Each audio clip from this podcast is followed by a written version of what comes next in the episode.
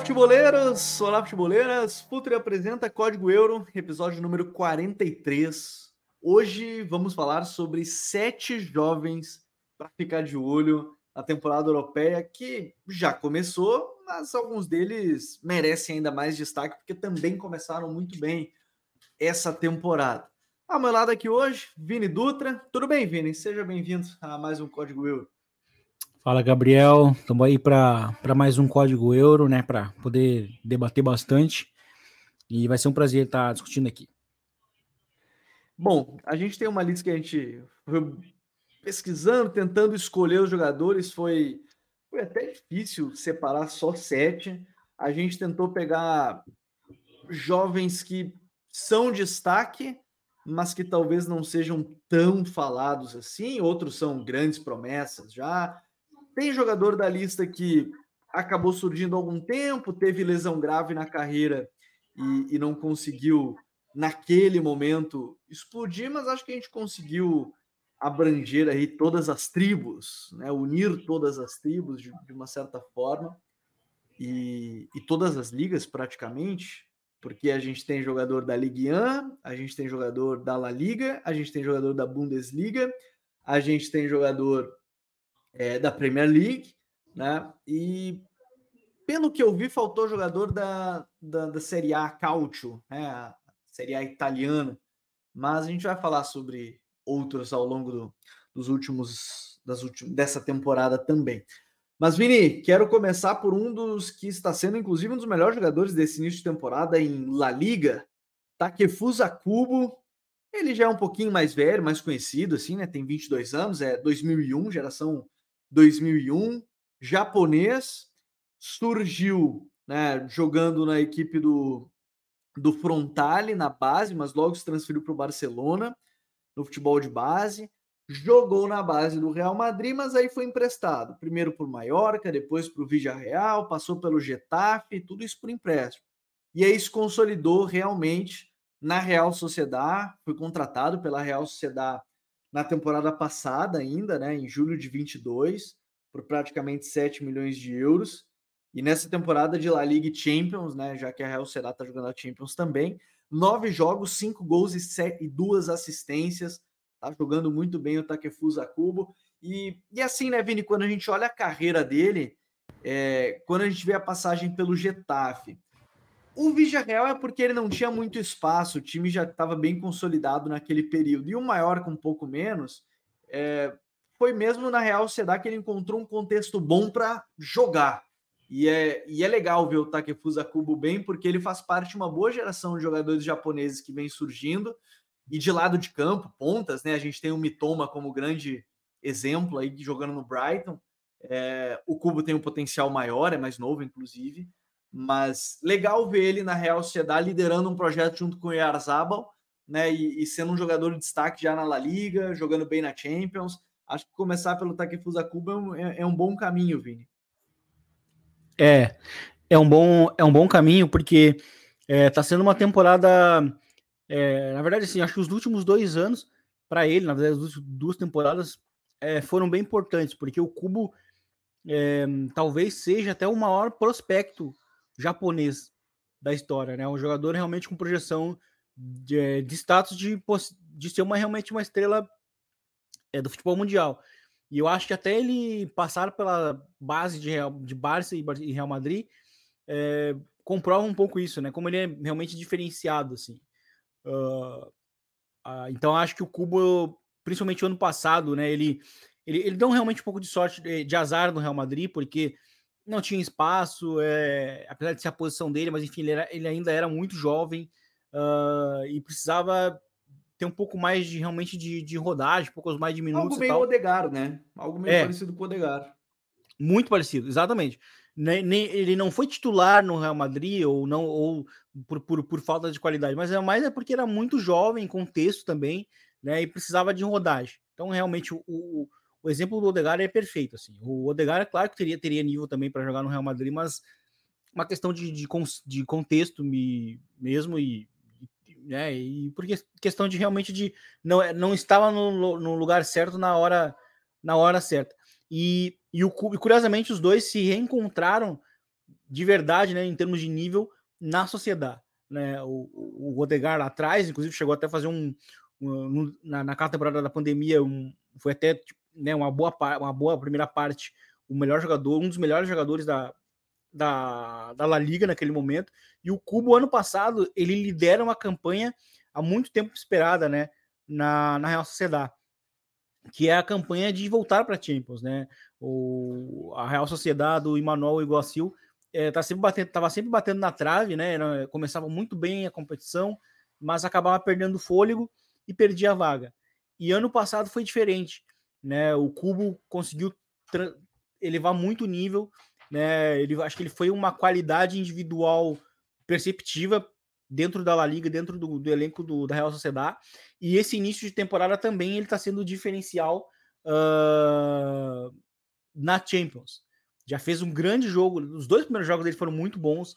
Já fez agora nesse início de temporada um bom clássico também contra o Atlético Clube. E e nessa temporada o, a sociedade tem utilizado às vezes um ataque mais leve, né? Então muitas vezes o Cubo está formando uma dupla de ataque com o próprio Oyarzabal, né? Então assim é uma dupla mais leve, né?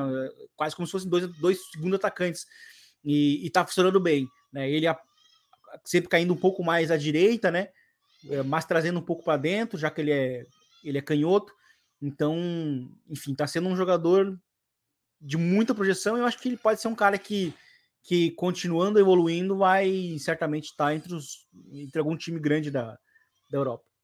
E é interessante, né, Vini, quando a gente fala do, do Cuba, assim, porque ele, ele surge como um ponta-direita, ele é um ponta-direita de, de origem, canhoto, gosta de, de cortar ali, conduzir ela, driblar, sair do lado direito para dentro, do lado esquerdo para dentro, né, aquele ponta do, ao pé invertido, tá jogando já pela seleção japonesa há bastante tempo, né, são 27 jogos já pela, pela seleção, Copa do Mundo já no, no currículo. Mas assim, né, quando a gente começa a olhar a projeção do, do Takefusa Kubo, apesar da ponta direita ser lugar de origem, é, você citou essa questão dele jogar no ataque, às vezes com o Erzabal, é, não dá para descartar ele sendo um cara que seja criativo como um meio atacante, um segundo atacante, é, é, é um jogador que tem projeção também, não para ficar só como um ponta direita, né? Tem projeção para ser um jogador de, de mais potencial até para outras posições, né? Sim, exatamente. Tá, até em momentos em que a sociedade ano passado jogava num losango, ele também podia jogar como esse 10, né? Então o Cubo tem essa tem essa capacidade, né? Ele é um jogador até mais cerebral, assim, ele não é um atacante, atacante, atacante tão terminal. É óbvio que ele termina muito bem as jogadas, realmente nesses cortes para dentro, da direita para dentro, mas mas no, mas no geral, assim, o Cubo eu, eu enxergo ele como um, aquele segundo atacante que faz também o time jogar, cons consegue conectar os pontas. Eu, eu até acho que, que a, a, a projeção dele para o futuro vai ser essa, vai ser um ali um, um média punta, sabe? Assim, um cara que, que vai, vai fazer o time funcionar, principalmente aí no Japão. O Japão é um time que, que pode jogar assim, dessa forma no futuro com o Moriaço. Ele até ainda, é, até, a gente mencionava isso fora disso, no, no, WhatsApp e tal, como ele não foi titular né, no último ciclo, apesar de ser o jogador japonês mais talentoso, uhum ele não era titular, ele justamente porque o esquema do Moriaço ele é realmente mais, mais rígido, né? Mas eu acho que certamente para esse novo ciclo, acho que é quase hum, é muito difícil deixar ele de fora, justamente pela qualidade individual. Para mim, novamente, acho que ele é o jogador japonês em termos de projeção uh, com nível mais alto. É o maior prospecto que o Japão produziu em termos de, de teto, assim. É um, é, um, é, um, é um jogador que pode ser realmente estar em, realmente entre os melhores do mundo. Né? Coisa que acho que a gente não viu ainda entre, entre os jogadores japoneses. É, e, e, e, eu acho que esse é um ponto importante é, do, do, do Cubo.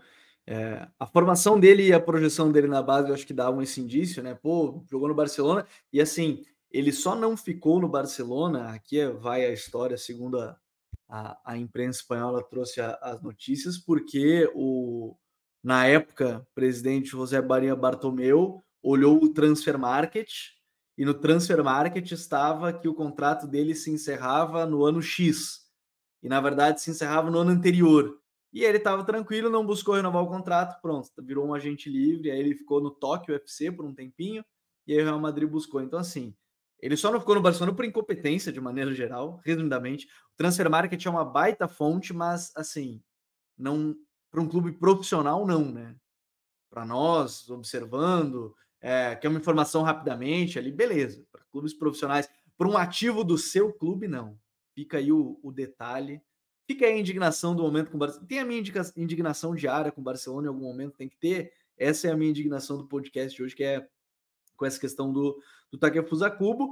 Resta saber agora, é, na verdade, em termos de projeção, é como será a campanha da Real Sociedade, que já começa bem, como o Vini citou, está bem na Champions, começou bem na Liga. É, qual será o próximo passo do, do Takefusa Cubo? Vai permanecer mais um período por lá?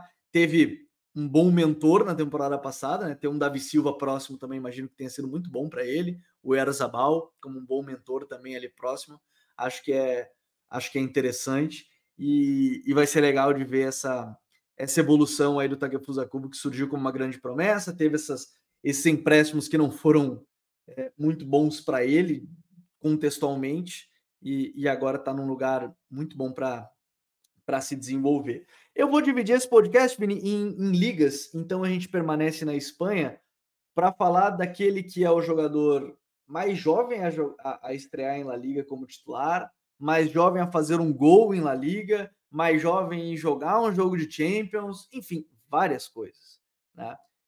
Todas elas pelo Barcelona e também do Campeonato Nacional, que é Lamin Yamal, né? Ele que é espanhol com ascendência marroquina, né? Poderia ter escolhido a seleção de Marrocos, inclusive. Estava nessa dúvida, optou pela seleção espanhola, fez toda a base no futebol espanhol também, né? Acho que se destacar.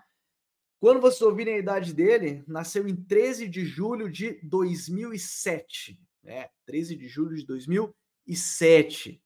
Recém-completados 16 anos, ele estreou é, no Barcelona com 15 anos para 16, praticamente. Renovou seu contrato mais recentemente até 2026, que é até onde a lei permite um menor né, renovar seu contrato já está jogando pela seleção espanhola, já fez gol pela seleção espanhola, estou falando da seleção principal. E, e esse sim, né, Vini? É, sempre quando surge um, um grande prospecto é, em clubes gigantes, é, que a gente fala, Liverpool, Real Madrid, Barcelona, Bayern, é, pegar o Manchester United hoje num momento mais complicado, mas quando surge um garoto, geralmente eles jogam. E, e é dificilmente um treinador barra o talento assim, é, o Xavi não subiu porque ah, teve um monte de lesão. Não, ele viu o garoto, já se falava muito dele, subiu profissional, e assim acontece com outros tantos clubes. A gente tem que ter cuidado pela alta expectativa que se gera, mas o Lamine, nesses primeiros meses de clube profissional, é, é inegável que. E assim, e só abrindo parênteses, é, lá chamam de Lamine, por isso que eu falo de Lamine, muita gente fala Yamal, mas é, como lá chamam de Lamine, vou manter a, a pronúncia que lá chamam pelo primeiro nome, né, o Lamine, é, esses primeiros meses dele trazem uma expectativa muito grande, né? Porque com tão pouca idade, já mostrar o que vem mostrando é, é muito interessante e impactante, né, Vini? É, e já impactou naqueles primeiros, uh, naqueles primeiros jogos de temporada, né? Ele bem iníciozinho ali, é, jogando também aberto pela, pela direita, com cortes para dentro, com batidas chapadas, assim, é um jogador, outro jogador diferente, assim, para mim, é, quando a gente fala de jogadores que estreiam, assim, com de 15 para 16 anos, é, assim, certamente esse jogador tem algo diferente, assim, porque, porque, inclusive, os clubes, né, é os clubes, inclusive, na linguagem profissional de clubes, é o que eles mais percebem num jogador, principalmente da base. Se o jogador, por exemplo, né, tem 14 anos, mas joga, ah, tem 13 anos, mas joga num, sei lá, dois níveis acima dele. Então isso demonstra que ele não é um cara, não é tão, não é tão alguma coisa tem, né? Alguma coisa tem aí, né? Não, não é normal. E assim, se a gente for pegar recentemente, acho que o Mbappé também surgiu muito novo, subiu com, também para 15 para 16 anos. Daí a primeira temporada dele mesmo foi com 17 anos como titular e ali com 17 anos ele já, ele já tinha um duplo duplo. Então assim, é óbvio que a partir disso, tendo isso na mão, não é não é um cara normal. É óbvio que vai ser um cara diferente né? O próprio Haaland, quando, quando surgiu também, é, fazendo gol, é, sendo, um, sendo um, um, grande artilheiro em competições de base. Embora isso seja até muito comum, né? A gente vê jogador, é, jogadores que são monstros de base em termos de, de artilharia e depois no profissional não, não vingam, mas, uh, mas o, o Lamine, para mim, ele é muito diferenciado. Assim. Então, esse é um cara que, é, se as lesões permitirem, que a gente sabe que às vezes uma lesão de joelho né, destrói tudo, né? Olha o caso do próprio do próprio Ansu Fati, né? Lesões uhum. às vezes arruinam muito, né, a projeção de um jogador. E então acho que esse é um cara que para mim, se tudo correr certo, vai ser realmente um, um craque da bola, vai ser vai ser um dos principais jogadores sim do futebol mundial, porque ele já é já está sendo determinante num momento em que assim, o Barcelona também está precisando dar uma, uma resposta essa temporada. Ir bem. O Barcelona precisa ir bem, principalmente na Champions. Uh, e ele está tá, tá condicionando, né? Principalmente porque os jogadores da posição dele são realmente bem mais velhos, né? O Rafinha, por exemplo, que fez uma temporada passada boa, é, teórico titular, e ele começou tão tranquilo, sereno, é, assim, drible, é, drible, aceleração, esses cortes para dentro, muito habilidoso, né? Sabe esconder bem a bola. É, para mim, o Lamine é muito bom. É, e, e essa questão das lesões, achei muito interessante que o Xavi, desde o início, está querendo dar uma segurada na minutagem dele, porque muita gente esperou, não, ele já estreou, já tava, ele começou naquele impacto, não, Rafinha veio da reserva já, e, e não vai jogar e tudo mais, mas o Xavi tá tendo muita calma, porque a gente pode pegar um exemplo no Pro Barcelona que nem é o Ansu, que é o Pedro, né?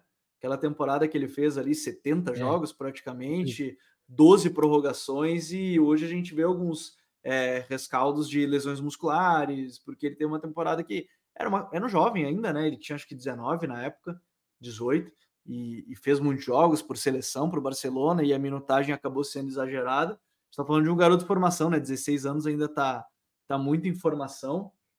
E, e uma coisa que mais me chamou a atenção assim do Lamine, Vini, é que apesar de ser um canhoto que joga pelo lado direito, ele consegue conduzir para fora com tranquilidade, né? Levar para o fundo. Ele tem esse drible curto, ele tem o passe, a finalização dele achei muito interessante. Sim, em termos técnicos, é, eu diria, e, e, eu sempre entro no ponto de quando você está numa base desses clubes, dificilmente você é mal formado tecnicamente, mas talvez você ter tomada de decisão muito boa, aí sim, aí é. a gente vai entrar no outro ponto, fisicamente, tudo mais. Mas ele não é um ponta pequeno, né? Ele tem 1,80, ele tem um físico muito interessante também, dá para levar em consideração. E, e assim como a gente falou do Cubo, eu particularmente tenho a impressão que não é também um jogador que vai ficar preso à ponta direita. Eu tenho é. a impressão que ele é outro tipo de ponta que também tende a ser aquele ponta que pode ser segundo atacante, pode ser meio atacante, pode ser um cara de bem mais liberdade do que ficar Sim. só pelo lado do campo, Vini. É, pode ser um falso 9, né, no futuro. É, é, o Lamine realmente tem essa. Eu acho muito difícil também, justamente por a, pela, pela, pela boa tomada de decisão, pela capacidade criativa. Acho muito difícil que ele realmente fique preso na direita, na, na direita, né? Uma das pontas. Porque geralmente jogador assim vá, vai também jogando mais próximo do centro, que é onde. Uh, né, onde acontecem as coisas geralmente. É onde o jogo acontece, de maneira geral, onde o jogo acontece.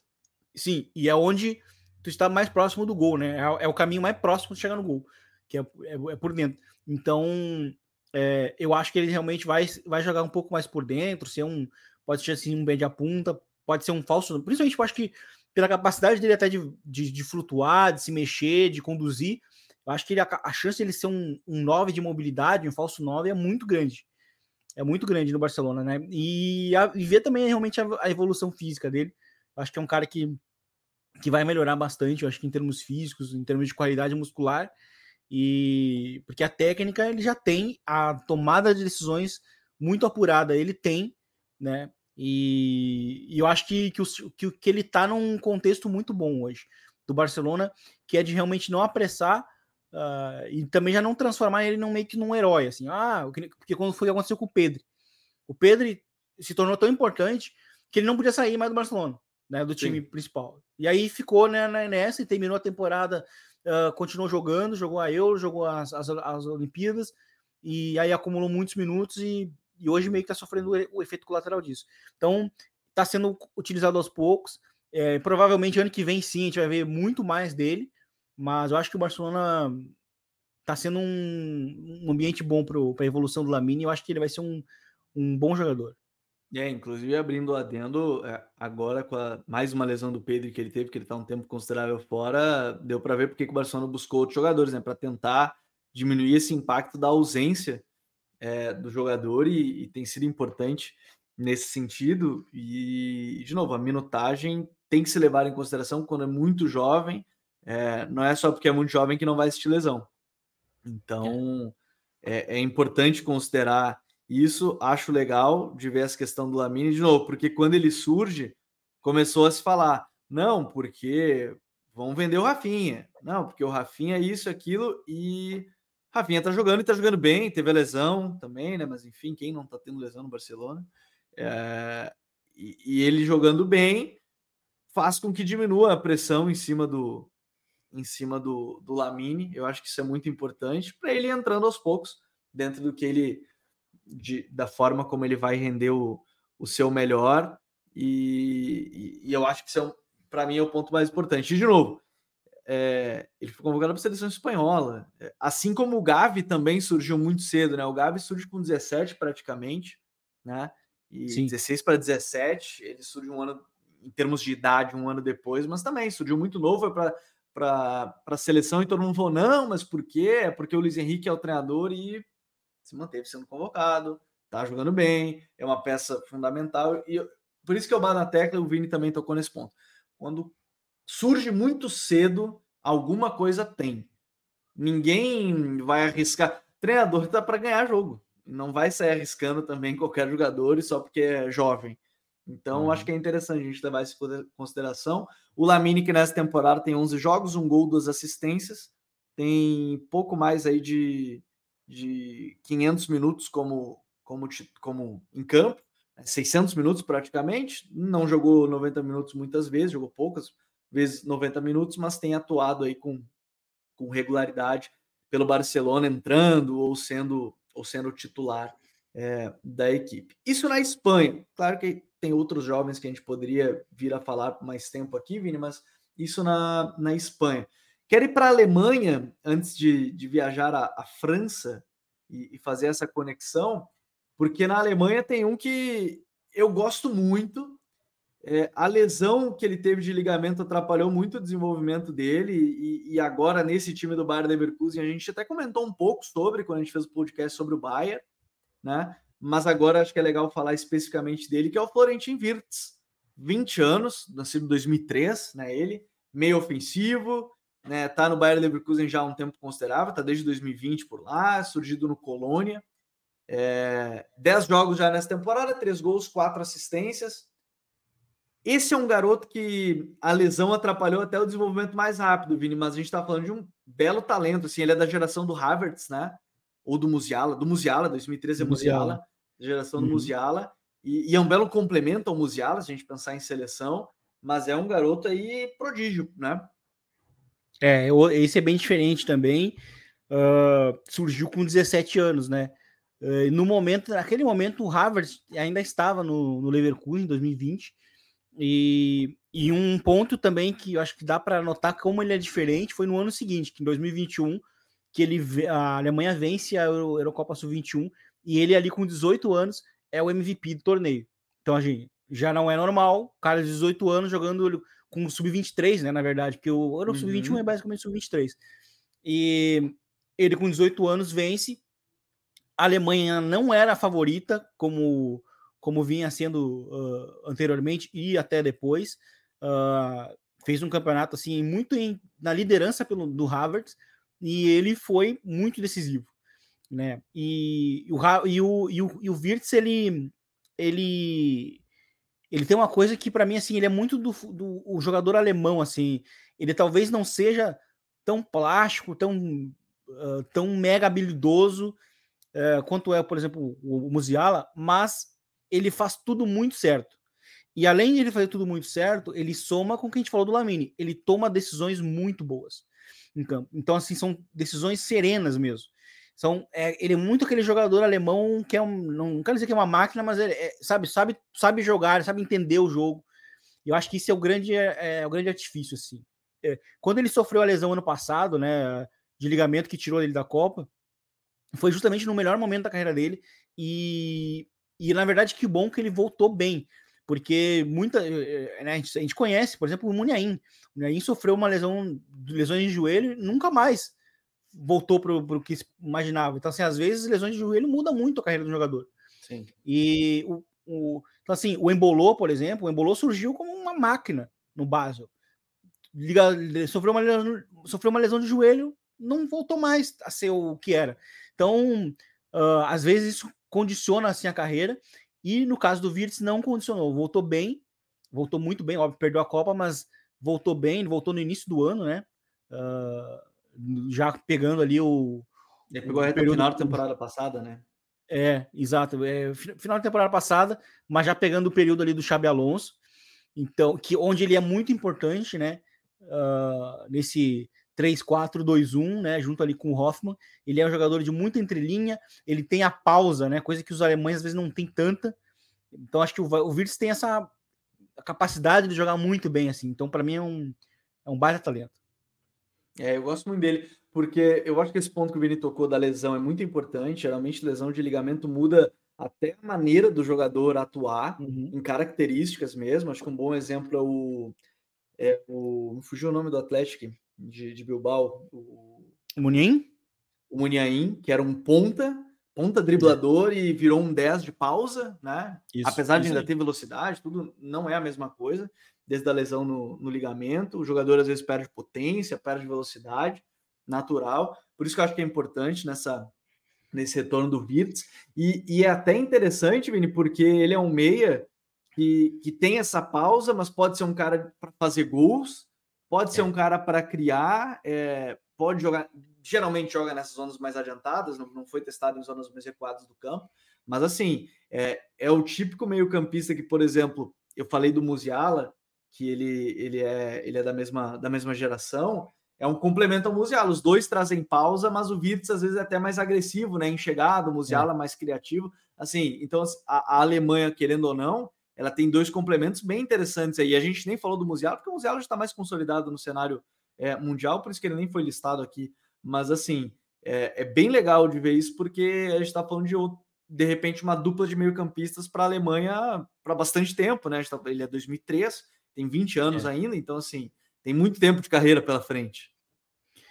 Exatamente, eu acho que é uma dupla que pode fazer realmente muito sucesso na, seleção. E o, o Virtus, assim, ele tem essa questão realmente de ser o, o cara ali é, que mais agressivo, e aí ele tem a, a, capacidade da leitura, assim, né? E aí ele às vezes se, se assemelha muito ao, ao, Miller, né? Em termos de, de ler bem o espaço, atacar o espaço, marcar o gol. Então o Miller, o, o Virtus tem essa, essa característica, assim, sabe? Esse ano, inclusive, ele já mudou de número, né? Tá jogando a cara com a 10. Eu, eu, eu, sinceramente, acho que é muito difícil ele permanecer. Ele pode, assim, dois anos no, no Leverkusen. Acho muito difícil. Porque, para mim, é um jogador que, assim, tem muita cara de Bayern no futuro. Então, assim, vai jogar com, com, com o Musiala, não pode jogar com, com o Musiala no futuro ou na seleção, mas enfim, acho que é muito difícil, porque o Virtus é outro cara que, para mim, tem a projeção de, de, de, jogar num dos das potências europeias.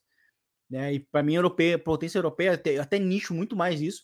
Eu coloco ali Real Madrid, Barcelona, Bayern. Para mim, são esses três, porque são sempre eles. Né? Vai mudando, muda o ano, estão sempre ali. Um dos três, pelo menos, está sempre ali.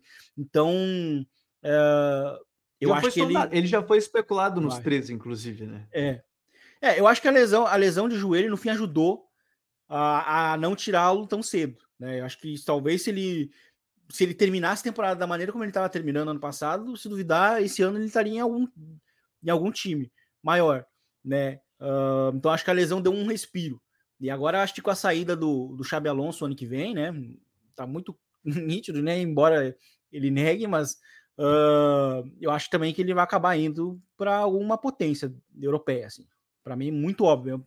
Até porque ele é um jogador talhado para isso. E para mim, a prova principal disso, a primeira prova foi aquela Euro Sub-21 2021, em que ele, com 18 anos, foi o MVP do torneio, foi o MVP da final, marcando gols decisivos. Então, acho que é um jogador que ele, ele é bem completo, porque ele, ele é inteligente, ele é técnico, e ele e ele tem aquela coisa que a gente falava do Hustle, né? O cara raçudo, ele sabe tem aquela coisa do, aquela coisa da alma do jogador alemão às vezes, né? Que é importante nesses momentos principais e também tem a grandeza, né? Isso que é muito importante numa estrela, né? A grandeza está no lugar certo na hora certa e ele e ele demonstrou isso já. É, e eu ia falar, a gente ia falar só de um da Alemanha, mas ao longo do podcast lembrei de outro que precisava estar na lista, que era justamente Xavi Simons, né?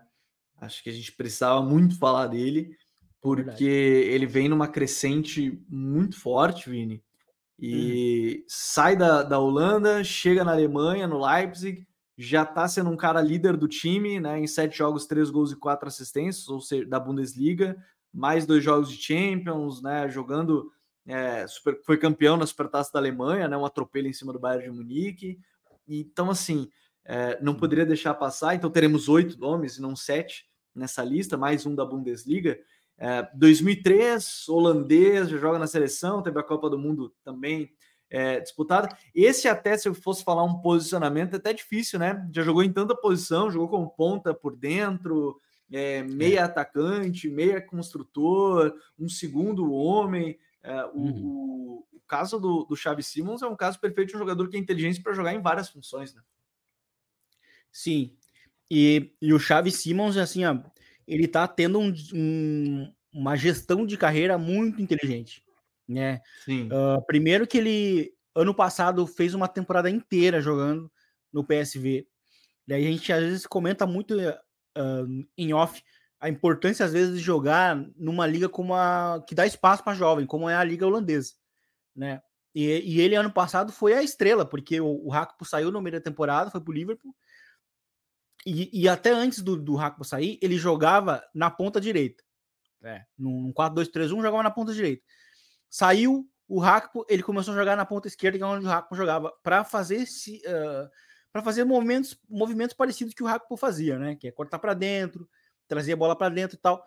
E, e ele, na verdade, joga realmente em todas as posições. Joga hum, aberto nas duas, joga como 10 e pode jogar como falso 9 mais solto.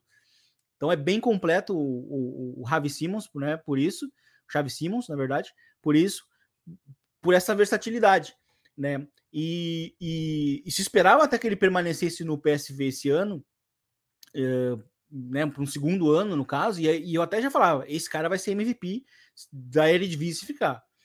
Porque ele estava muito, já em, em, termos de individuais, ele já estava muito acima do, do, dos demais. Estava também se destacando em jogos principais, fez um grande jogo, inclusive contra o Feyenoord no The Cape ano passado.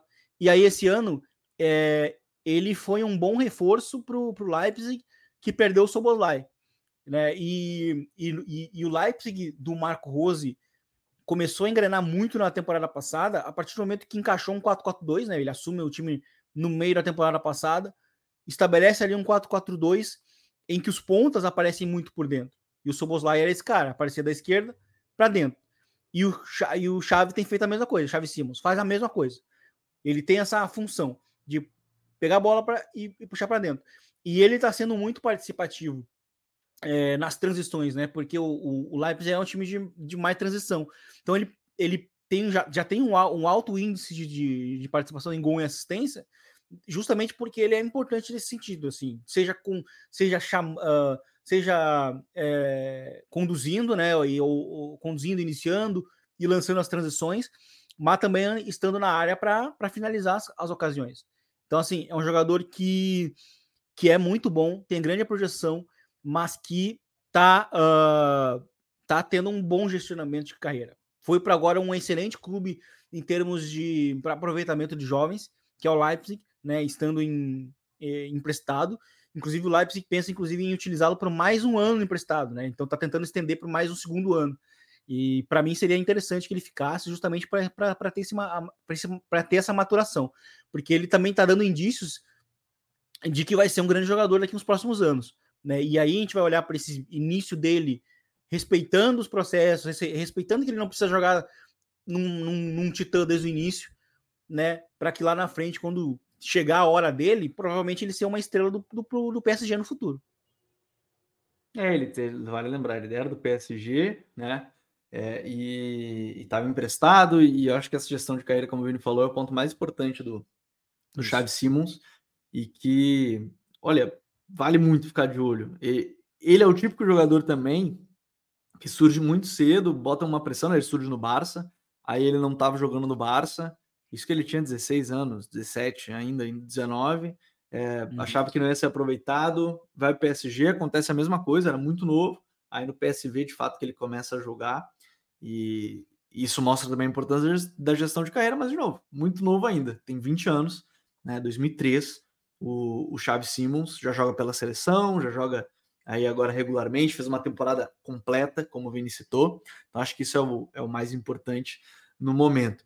Já que a gente falou do PSG, é, vamos para a França, Vini, porque na Ligue 1, é, o PSG esse ano ele está bem menos hypado, talvez pela ausência do Messi e do Neymar, mas, e, e agora o, o projeto sendo ainda mais do, do Mbappé, mas eu acho que a gente precisa falar de uma das contratações que foi uma das mais interessantes dessa janela, e que promete ser um jogador importante também, que veio do Sporting Portugal, né? Surgiu no Fênix do Uruguai, passou pelo Famalicão, Sporting agora está no PSG, que é o Manuel Ugarte, né? Uruguaio, volante 2001, ele tem 22 anos, né? Ele é de abril de 2001 e que esse aqui a gente fala, ah, tem tantos gols, tantas assistências, não, porque esse é um volante defensivo, né? Um, um primeiro homem de meio, já joga pela seleção uruguaia principal também.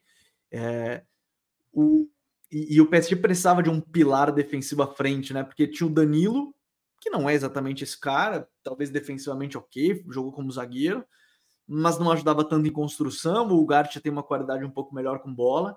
É, eu acho que o Gart é uma contratação que é muito importante se o PSG pensa no mundo sem Mbappé, né? Pensar num projeto bem maior do que apenas o jogador, que eu acho que não é o caso, né? Penso realmente só no Mbappé, de maneira geral, por tudo que eles têm feito, mas enfim mas o Ugarte é um típico volante que funcionaria também em várias equipes pelas qualidades defensivas que ele tem, né, Vini? Sim.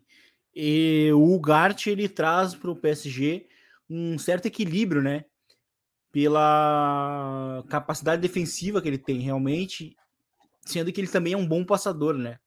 Ele tem um bom passe, ele é muito bom nos botes, nos tackles, tem um bom time, bom time para botar o pé, para desarmar é, muito, muito, atlet, muito atlético também, né? Ele tem uma boa, uma boa postura corporal e para mim é um jogador realmente também diferente.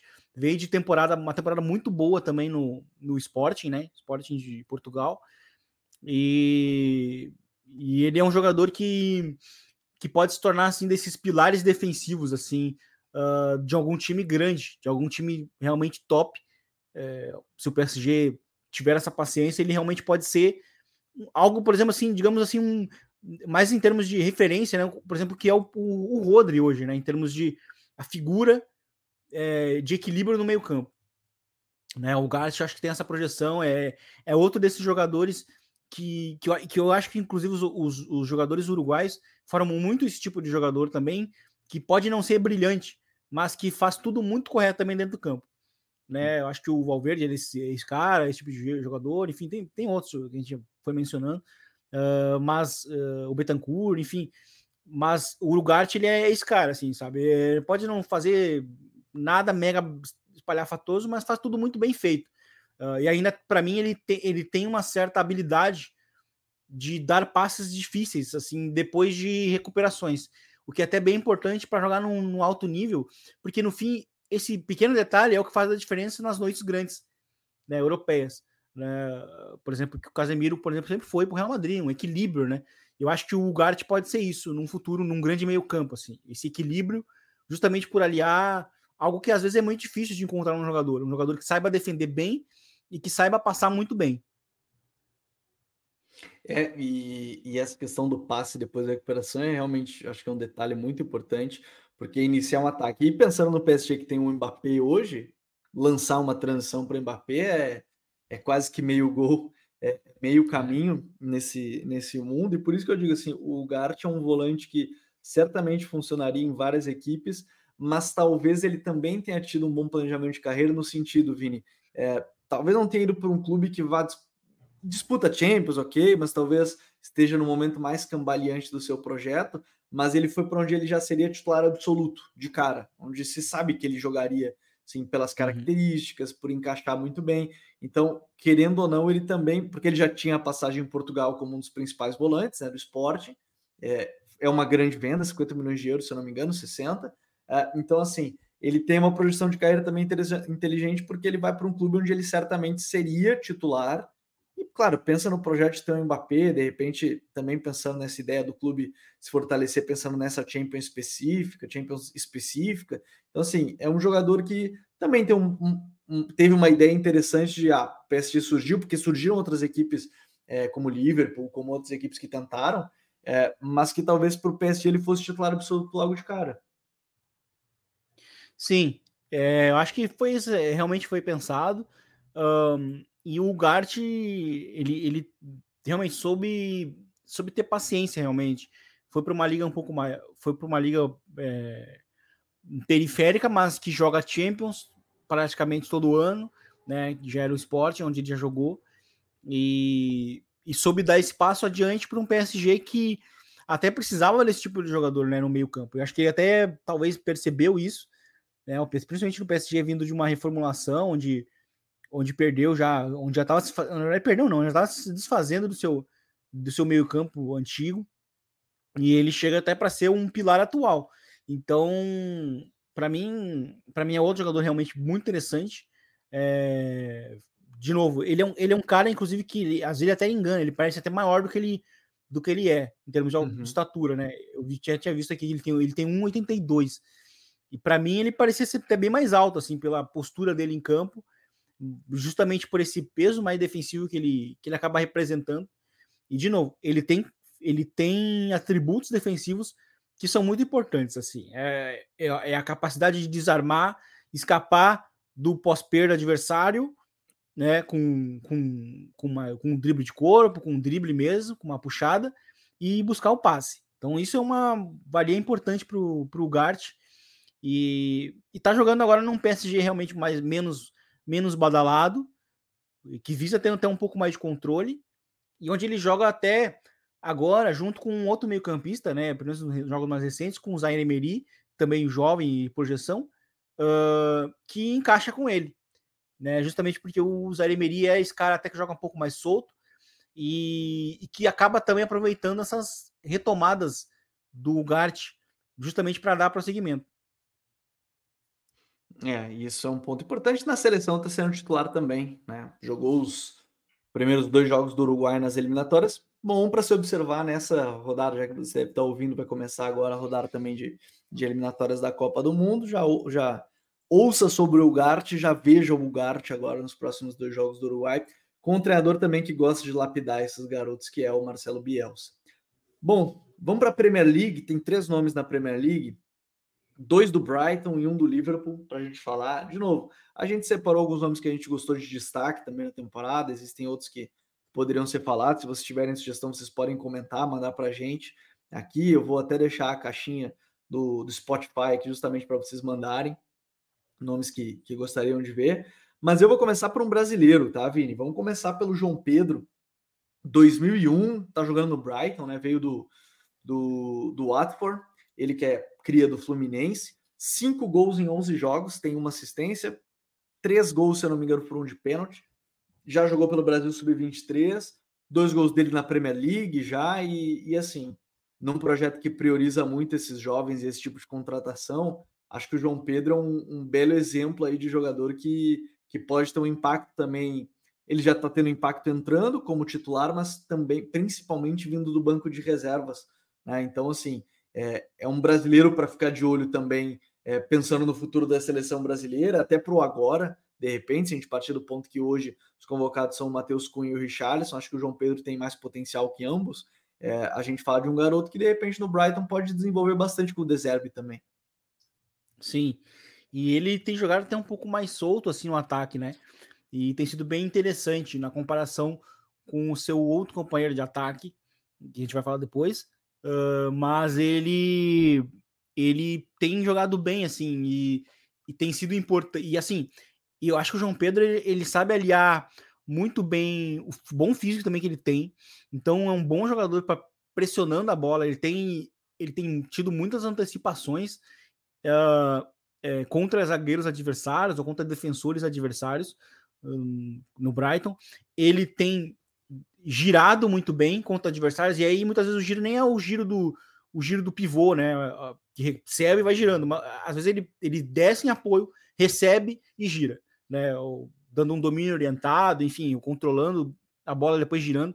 Então, assim, e, e essa passagem dele pelo Watford foi importante para essa adaptação na Premier League, né? Que eu acho que fisicamente hoje ele está muito preparado para jogar na para jogar na uh, no Brighton, jogando agora em, em, competições europeias que o Brighton está disputando. Então, assim, tá, tá, tá, ele está se tornando um atacante realmente bem completo, assim, no, no, no Brighton. Assim, é um atacante. Ata, é atacante. É o que a gente falava, acho que uma vez do Matheus Cunha, né? Que a gente não sabia muito bem definir. E eu acho que o João Pedro está se tornando um atacante no, no, no, Brighton, assim, e isso é bem interessante, assim, um cara que está tendo um início bom, está marcando gols uh, importantes, inclusive, né? Como, como marcou agora contra o Olympique de Marseille uh, recentemente, em momentos em que o Brighton precisa que ele marque. Então, acho que isso mostra bem sobre, sobre a evolução que ele está tendo na Inglaterra. É, o companheiro dele é um garoto também, né, Vini? É o Evan Ferguson, 2004. Ele é irlandês e uhum. já joga pela seleção também da Irlanda. Tem dois gols pela seleção da Irlanda, inclusive em seis partidas. Nessa temporada do Brighton, nove jogos e quatro gols e 300 minutos em campo. Então, assim, se a gente partir do ponto que nove jogos seriam 900 minutos pelo menos, ele tem um terço disso em campo, já tem quatro gols é, marcados. E a gente está falando aí sim, de uma geração 2004, né, Vini? Assim, e, e já sendo especulado em vários outros clubes, sendo esse nove. Aí sim, esse bem mais adiantado do que o João Pedro que você citava, né? É, o centroavante, né? É, e ele, joga muito. E assim, é curioso porque o Brighton já tinha, entre aspas, um atacante consolidado, só que mais velho, que era o, o Welbeck. E o, o, o, Evan Ferguson, ele simplesmente surge assim na temporada, né? Como quem não quer nada, né? E, e, ele, é, e ele é um atacante é, que até, assim, para o tipo físico dele, ele também realmente engana, assim. Ele demonstra ser muito mais ágil do que ele normalmente seria um jogador da, né, da, da, do tipo, biotipo físico dele. Então, assim, ele tem bons giros, ele sabe utilizar muito bem a força dele, né? E ele tem velocidade, ele sabe soltar a bola pro, pro ponta, ou pro extremo, ou pro ala, né? O Bright joga com alas, uh, e, e já para se apresentar dentro da área. Então, assim, é, é outro atacante realmente muito interessante. É atacantes que a Alemanha produziu muito. Uh, na última década, né? Um, aquele atacante que tem o atacante grandão que sabe fazer tudo. E o Ferguson é isso aí, sabe? É raro mesmo ver um jogador irlandês, né? É, o Brighton tem essa capacidade de achar jogadores de países meio remotos assim e, e, e conseguir desenvolver eles a, a, um nível realmente interessante. E o Ferguson, assim, tá dando pinças de que pode ser um jogador jogador grande também, porque com 18 anos, numa posição que o Brighton tinha até bem definida, que era o 9, e ele se escalou como titular, terminou a temporada como, como esse titular, marcando gols e tal, sendo bem importante, sendo muito habilidoso, sabe trabalhar com as duas pernas. É o jogador que acho que pode ser uma grande venda para o Brighton no futuro. Eu acho também. Acho que pode ser uma grande venda mesmo. E, de novo, é, a gente está falando de um projeto que visa esses jovens. Outro jovem que está lá agora não está como titular é o Ansu Fati. É, tomara que o Deserve consiga recuperá-lo assim a nível que ele já apresentou, mas a gente está falando aí, a gente já falou de dois jovens muito interessantes.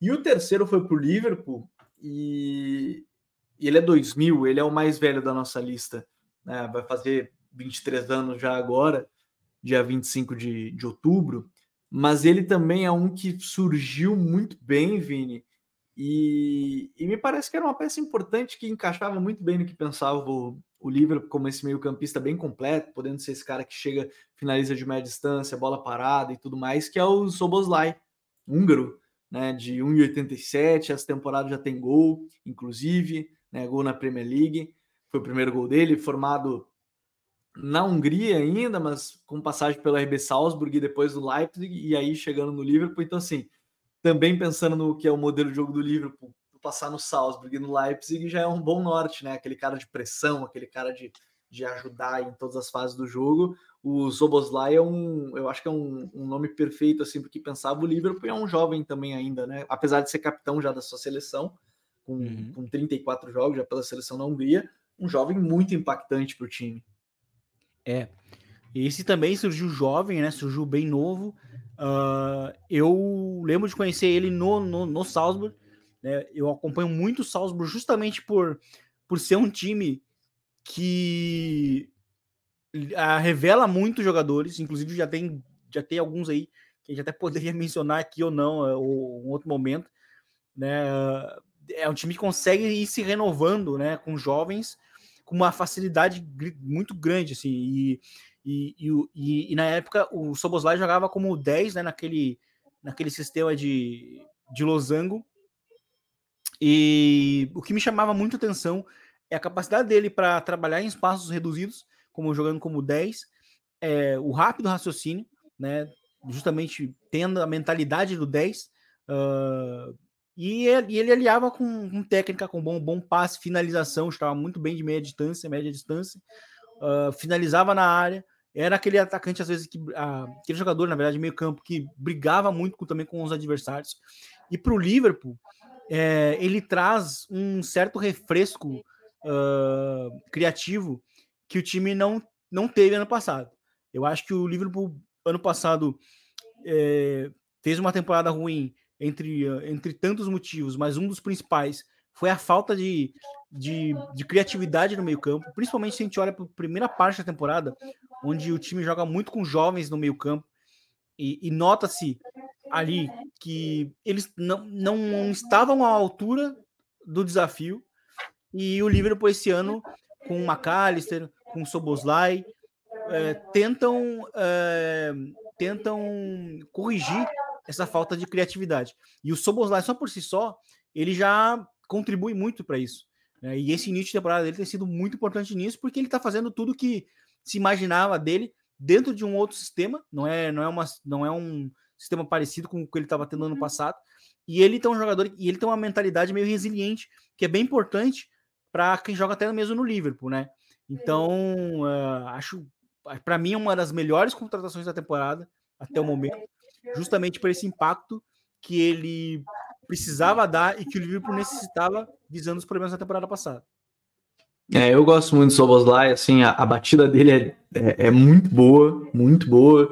Acho que isso era uma coisa que o Liverpool tinha sentido falta também de um meio campista que fizesse gols, é, apesar de ter um quarteto, trio barra quarteto, né, de jogadores muito impactantes de, de ataque que o, que o Klopp está tendo que quebrar a cabeça para escolher quem vai ser o titular ali, né, no trio de frente, tirando o Salah, os outros ainda. Darwin Nunes também está ganhando cada vez mais vaga. A dúvida talvez seja realmente entre Hakpo e, e Luiz Dias ali para jogar. Acho que ele encaixa muito bem no que, no que pensa e, e é uma dupla interessante com o McAllister, né? Resta saber, na verdade, desse time, e até um outro jovem que a gente nem vai citar mais a fundo, mas que resta saber como é que vai ser o encaixe, que é o Gravenberch, né? Junto, que teoricamente o Liverpool parece que quer testar ele como cinco. Aí ter três jovens, basicamente, né? O Gravenberch, McAllister e, e o Soboslai.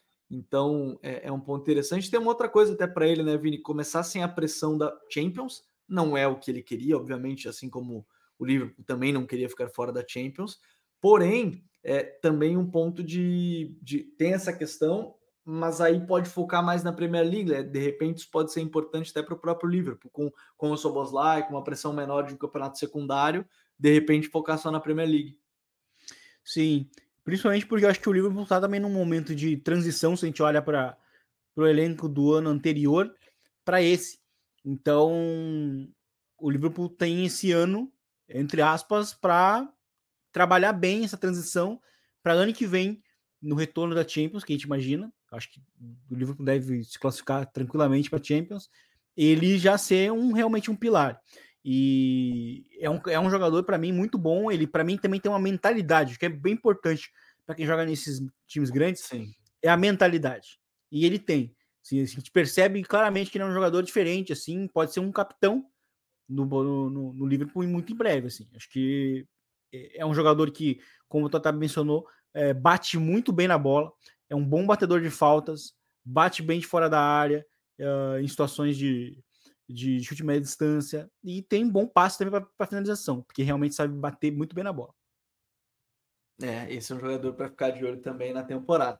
De novo, gente, a gente citou oito nomes aqui, mas certamente vão ficar faltando outros tantos, por exemplo. Ele já está no nível mais alto, mas Bastoni na Inter de Milão, valeria o destaque aqui certamente, mas é, já foi destaque em Champions, né? Chegou numa final, tem outros jogos que a gente poderia citar aqui, mas que já estão no nível maior. A gente tentou botar alguns que estavam gerando expectativa e que acabaram rendendo já nesse início de temporada, mas certamente vamos ter outros episódios para falar é, sobre isso e muito mais por aqui. Vini, voltamos na próxima quinta-feira, data FIFA começando ainda, né? Então, jogos para se acompanhar ainda nesse início de tempo, nesse nessa próxima data FIFA, coisas para se ver. Então, legal essa pauta para falar de alguns jovens que já começaram bem a temporada. Vini.